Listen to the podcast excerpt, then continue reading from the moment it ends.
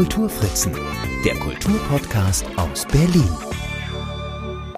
Hallo und herzlich willkommen. Frohes neues Jahr erstmal. Wie schön, dass ihr auch 2021 wieder dabei seid.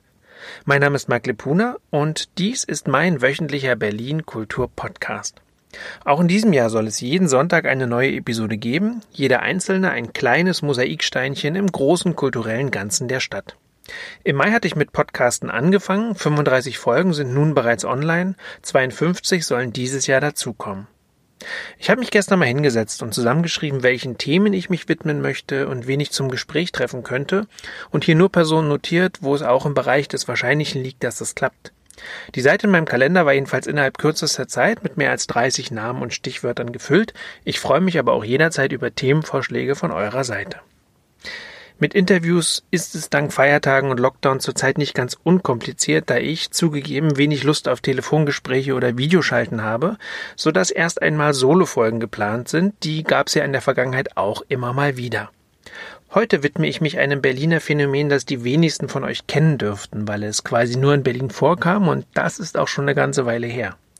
Vor 30 Jahren zog es jedoch ein bekannter französischer Soziologe zur Veranschaulichung seiner Theorie über die Bildung des Sozialen heran. Es handelt sich um den sogenannten Berliner Schlüssel, und was es damit auf sich hat, das erkläre ich euch in den kommenden Minuten.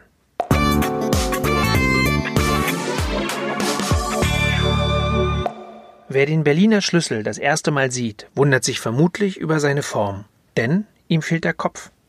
Dort, wo man den Schlüssel normalerweise am Schlüsselring befestigt, wo man den Schlüssel anfasst, um ihn herumzudrehen, befindet sich ein zweiter Bart, der identisch mit dem auf der anderen Seite ist. Beide Bärte sind groß genug, um als Schlüsselkopf zu dienen, sind also groß genug, um auf oder zuzuschließen. Steht man nun vor dem Schloss, in das dieser doppelbärtige Schlüssel passt, wundert man sich vielleicht erneut.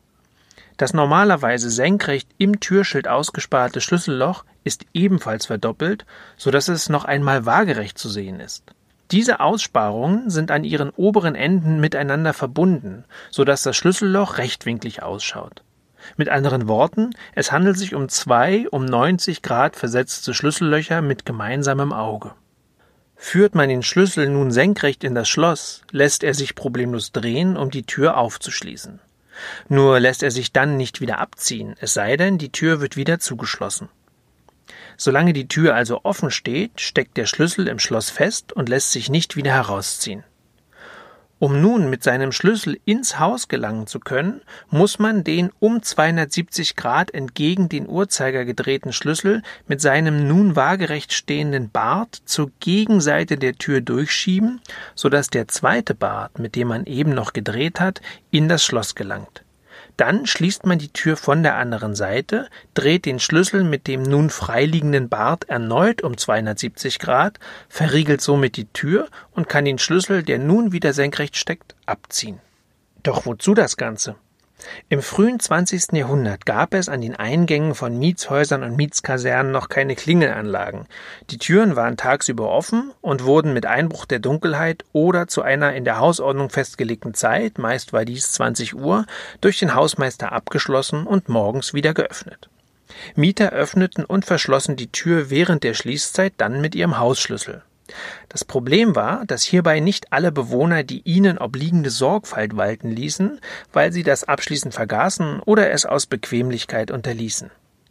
Vermieter und Hausmeister sehnten sich also nach einer Lösung, den säumigen Bewohnern beizukommen, um Fremden des Nachts den Zutritt zu den Wohnhäusern, die üblicherweise über mehrere Hinterhöfe miteinander verbunden waren, zu verwehren, um Diebstähle zu verhindern, vielleicht auch sittlichen Verfall oder das Obdachlose oder Betrunkene in den Hausflur nächtigen. Zugleich sollte Hauswirt oder Hauswart die Macht obliegen, zu entscheiden, wann die Tür grundsätzlich abgeschlossen werden muss und wann sie nicht abgeschlossen werden kann, denn tagsüber sollte sie ja durchaus offen stehen für Besuch, den Postboten, den Lieferservice. Und so tüftelte der 24-jährige Schlossermeister Johann Schweiger an einem Schließsystem, das jeden, der eine Tür aufschloss, auch wieder zwang, sie zu schließen. 1912 meldete die von ihm kurz zuvor übernommene Weddinger Traditionsfirma Albert Kerfin Co., die bis dato Türschließer produzierte, das Patent auf Durchsteckschloss und Schlüssel als System Schweiger an. Mehr als zwölf Jahre später wurde das Patent genehmigt. Warum das so lange dauerte, bleibt zu vermuten, vermutlich infolge der Ereignisse des Ersten Weltkriegs. Seit dem 15. Februar 1925 jedenfalls schützte das Reichspatentamt Schweigers Erfindung, die, so steht es dort geschrieben, bezweckt, den Mieter zu veranlassen, die abends von dem Hauswirt oder Hauswart abgeschlossene Tür nach dem Öffnen auf jeden Fall wieder zuschließen zu müssen. Zunächst hatte der Schlüssel einen in der Mitte des Halms angeordneten Bart mit abnehmbarem Griff. Dies war jedoch zu fummelig, auch ging der Halm oder der Griffaufsatz schnell verloren, so dass der eingangs vorgestellte doppelbärtige Schlüssel erst 1931 in Umlauf kam. Unter dem Patent DE 585232 wurde er genehmigt und trat seinen Siegeszug innerhalb Berlins an. Warum die Verbreitung des Durchsteckschlosses auf Berlin beschränkt blieb, bleibt ein Rätsel. Während viele Bauherren, auch die großen Berliner Baugesellschaften, ihre Hauseingänge mit der neuen Technik ausrüsteten, hat diese in anderen Regionen Deutschlands nur wenig Verbreitung gefunden. Aber so kam der Doppelschlüssel wohl zu seinem Namen, dem Berliner Schlüssel. Selbst im Englischen heißt er Berlin Key. Die Firmenchronik der Albert Kerfin und Co. GmbH verzeichnet um 1960 etwa 70.000 montierte Durchsteckschlösser. Nach dem Mauerbau konnte die im Wedding ansässige Firma den Ostteil der Stadt nicht mehr beliefern, so dass die patentierte Technik in der Hauptstadt der DDR ausstarb. In Westberlin klimperten die Schlüssel jedoch noch bis in die 1990er Jahre an zahlreichen Schlüsselbunden. Wie das geht ohne Loch im Schlüssel? Ganz einfach. Die Schlüssel hatten eine Bajonetthalterung, in die einer der beiden Bärte reingeschoben und eingeklinkt wurde. Und die Halterung selbst hatte einen kleinen Schlüsselring, der wiederum am Schlüsselbund befestigt werden konnte. Mittlerweile haben die Berliner Schlüssel eher Souvenircharakter. Auf Flohmärkten sollen sie tatsächlich begehrte Sammlerstücke sein. Mit dem Aufkommen der Gegensprechanlage und dem elektrischen Türöffner ist der Berliner Schlüssel im Laufe der Zeit immer seltener geworden. Die Zahl der Türen mit Durchsteckschloss liegt nach Schätzung des Berliner Mietervereins bei nur noch wenigen hundert. Von der Firma Kerfin, die mittlerweile in Biesdorf produziert, erfährt man, dass das Durchsteckschloss nach wie vor weiterlebt und auch nachgefragt ist, allerdings jenseits von Haustüren, vor allem für Hof, Gewerbe und Gartentore. Das Durchsteckschlüsselsystem gehört zur Geschichte der Berliner Moderne und ist Teil der Berliner Alltagsgeschichte, von der Epoche des Wilhelminischen Kaiserreichs bis in die Nachwendezeit. Zugleich ist der Berliner Schlüssel ein winziges, in Metall gegossenes Stück preußischen Gehorsams. Sobald der Hausmeister abends mit seinem Spezialschlüssel das Haus verriegelt hatte, blieb einem nichts anderes mehr übrig, als diesen Zustand aufrechtzuerhalten. Tagsüber, nachdem die Tür durch den Spezialschlüssel erneut modifiziert wurde, galt die zweite Anwendungsart. Dann ließ sich der Durchsteckschlüssel im Schloss nicht drehen, folglich ließ sich die Tür auch nicht zuschließen. Sie öffnete sich durch Drücken der Klinke. Für jedermann. Hauswart, Schlüssel und Schloss reglementierten somit den Benutzer des Schlüssels nachts zu einem Schließzwang der Haustür und tagsüber dazu, die Haustür unverriegelt zu lassen. Das Durchsteckschloss reglementiert also, wenn man so will, die menschliche Freiheit, weil die klassischen Schlösser noch zu viel Freiheit lassen, indem man sie trotz Hausordnung nicht verschließt. Der französische Soziologe Bruno Latour erläuterte in seinem 1991 erschienenen Essay Der Berliner Schlüssel anhand dieses Gegenstandes seinen Ansatz einer Soziologie des Assoziativen, zugleich ist der Schlüssel Erklärungsgegenstand der von ihm mitbegründeten Akteur-Netzwerktheorie. Dies hier umfassend zu erklären liegt außerhalb meiner Kompetenz und würde den Rahmen sprengen, wenngleich der Text durchaus verständlich ist und jedem zur Lektüre empfohlen werden kann.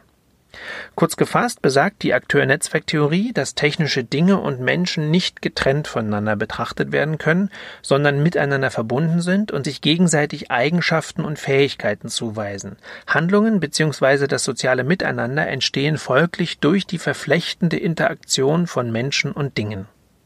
Für Latour tragen Objekte ein Handlungsskript bzw. Aktionsprogramm in sich. So gehört zum Berliner Schlüssel das Aktionsprogramm Schließen Sie bitte die Haustür nachts hinter sich zu, tagsüber aber jedoch nie. Mit diesem Handlungsskript transportiert der Schlüssel nicht nur diese disziplinarische Beziehung zwischen Mensch und Gegenstand, er ist zugleich die Ursache für diese Handlungsweise und Disziplinierung. Somit vermittelt der Schlüssel nicht nur seinen Sinn, sondern er konstituiert ihn zugleich.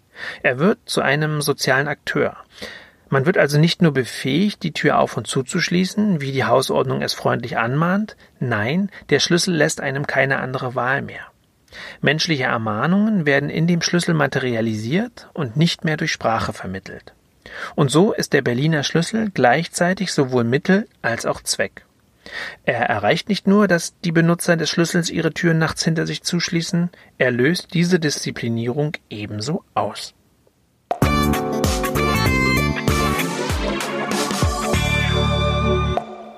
Das war sie, die 36. Episode meines Berlin Kultur Podcasts, in der ich euch ein im Alltag nahezu vergessenes Berliner Phänomen vorgestellt habe, das in den Geisteswissenschaften bis heute jedoch weiterlebt. Wer Latours Essay über den Berliner Schlüssel noch einmal in Ruhe nachlesen möchte, findet den Literaturhinweis in den Show Notes. Und wer sich nach meiner ausführlichen Erklärung wieder erwarten noch immer nicht recht vorstellen kann, wie ein Berliner Schlüssel aussieht, dem empfehle ich in der Suchmaschine seines Vertrauens danach zu stöbern und mit dem Bild vor Augen die Episode einfach noch einmal zu hören. Ich freue mich wie immer über Feedback und Themenvorschläge an mark mit c.kulturfritzen.net. Nutzt gern auch die Kommentarfunktion unter den Postings zu dieser Episode auf Facebook, Twitter und Instagram. Mein Name ist Marc Lepuna. Ich bedanke mich fürs Zuhören.